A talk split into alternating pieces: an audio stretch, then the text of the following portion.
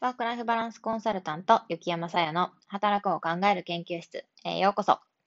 この配信では、働くがちょっと楽しくなるような、そんなお話をしていきたいと思います。昨日ですね、私はですね、京都府が主催するセミナーに出席してきました。女性のための管理職予備層研修っていうやつに出てきました。これはですね、あの京都府の企業の中で、女性で管理職の予備層の女性が受講するプログラムです。ここではですね、マネジメントの方法に正解はないんですが、様々なタイプのマネジメント手法であったり、その具体的なやり方について学んできました。昨日はですね、先輩管理職からお話を聞く機会がありました。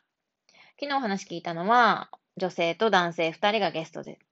大変だったことや工夫を教えていただきました。今日はその中でたくさん質問したんですけれども、興味深かった働くモチベーションが低い部下、仲間をどう扱うかについてお話ししていきたいと思います。働くモチベーション、あなたは今何パーセントぐらいですか？働くモチベーションが低い部下、仲間をどう扱うかという質問に対して、昨日私が受講した研修の中で、先輩管理職のお二人は、こう答えていらっしゃいました。まずお一人目。自分もですね、いつもモチベーション100%で働いているわけではないと。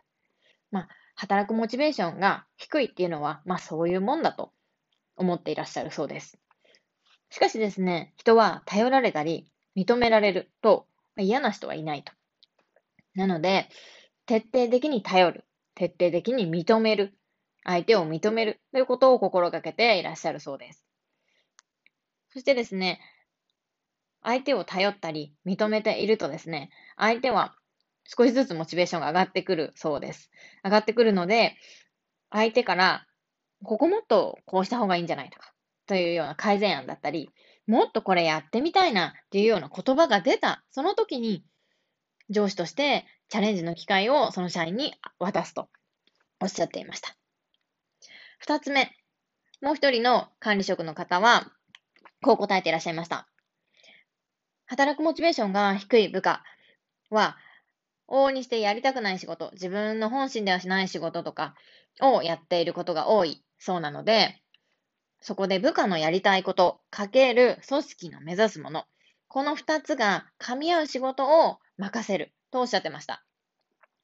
部下のやりたいことを知るには、コミュニケーション、対話が必要だとおっしゃってました。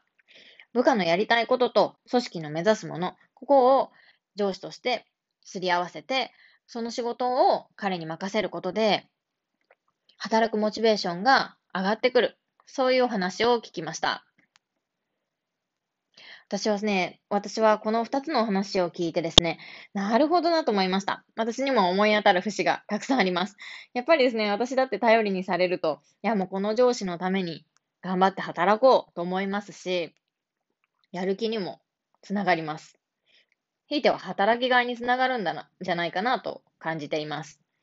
私が今所属している佐々木感動マーケティングというコンサルティング会社でも、この2つ目の部下のやりたいことと組織の目指すものが噛み合う仕事を任せてもらっています。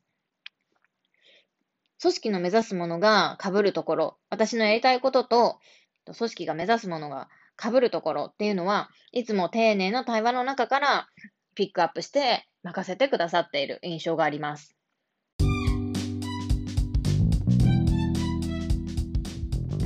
今日のまとめです。働くモチベーションが低い部下や仲間をどう扱うか。まず、徹底的に頼って認めてみましょう。人は頼られたり認められたりすると嫌な人はいないと思います。そして部下のやりたいことと組織の目指すもの、ここが噛み合う仕事を任せましょ